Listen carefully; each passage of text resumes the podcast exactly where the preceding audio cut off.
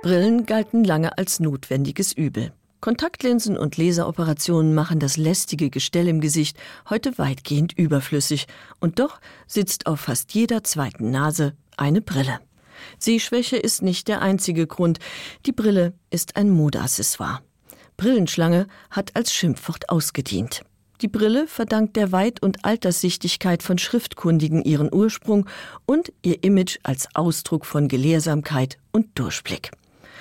Entwickelt wurde sie aus dem Lesestein, einer großen aus Quarz geschliffenen Lupe, die direkt auf ein Schriftstück aufgelegt wurde. Die aus Beryl hergestellten Steine verliehen der Seehilfe ihren Namen. Aus Beryl wurde Brille. Die Lesesteine wurden mit der Zeit kleiner und direkt vor die Augen gehalten, beziehungsweise wie ein Monokel in die Augenhöhle geklemmt. Dann bekam das Einglas eine Fassung und einen Stiel. Die Geburtsstunde der Brille schlägt Ende des 13. Jahrhunderts. Damals werden erstmals zwei Eingläser zusammengenietet. Bald darauf werden die beiden Gläser mit einem Bügel verbunden und auf die Nase geklemmt. Auf die Niet- und Bügelbrillen folgten Scherenbrillen, Lorgnon und Lorgnette, Zwicker und Monokel. Diese Brillen waren zwar hilfreich, aber unpraktisch und unbequem. Entweder hatte man die Hände nicht frei oder sie kneiften und zwickten. Die Suche nach Alternativen führte zu allerlei Skurrilitäten. Die Mützenbrille wurde beispielsweise mit einem Haken an der Kopfbedeckung befestigt, und bei der im 16. Jahrhundert entwickelten Stirnreifenbrille baumelten die Linsen von einem Metallreifen ins Gesicht herab.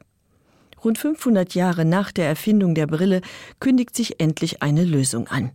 Die Brille bekommt Bügel, die auf den Ohren aufliegen.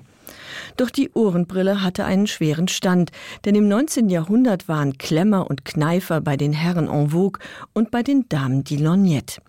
Diese Seehilfen sind ein Statement, sie stehen für Bildung, damals noch ein Synonym für Geld und Macht. Die kleine zarte Nickelbrille, mit der sich Sehschwächen dezent kaschieren lassen, kann da nicht recht mithalten. Sie ist viel zu diskret und bescheiden ganz im Gegensatz zu den auffälligen dunklen Hornbrillen, die in den 1920ern aufkommen. Markante Brillen sind Eyecatcher und haben einen hohen Wiedererkennungswert. Das machen sich unter anderem Intellektuelle und Künstler zunutze, zum Beispiel Harold Lloyd. Die runde Hornbrille, die Teil seiner Kostümierung war, wurde zu seinem Markenzeichen. Die Brille hat sich als Markenzeichen etabliert und wird gern kopiert. John Lennon kramte die Nickelbrille, die einst die Nasen von Hesse und Gandhi schmückte, aus der Versenkung, Hippies und 68er zogen nach. Woody Allen griff zur dunklen Hornbrille, die lange als Strebermodell verschrien, unlängst als hippes Nerd-Accessoire wieder aufgetaucht ist. Ob Horn oder Nickelbrille, Oversize oder Cat-Eye-Brille, die Brille ist heute ein modisches Statement, ein Accessoire, das nicht nur kluge Köpfe schmückt.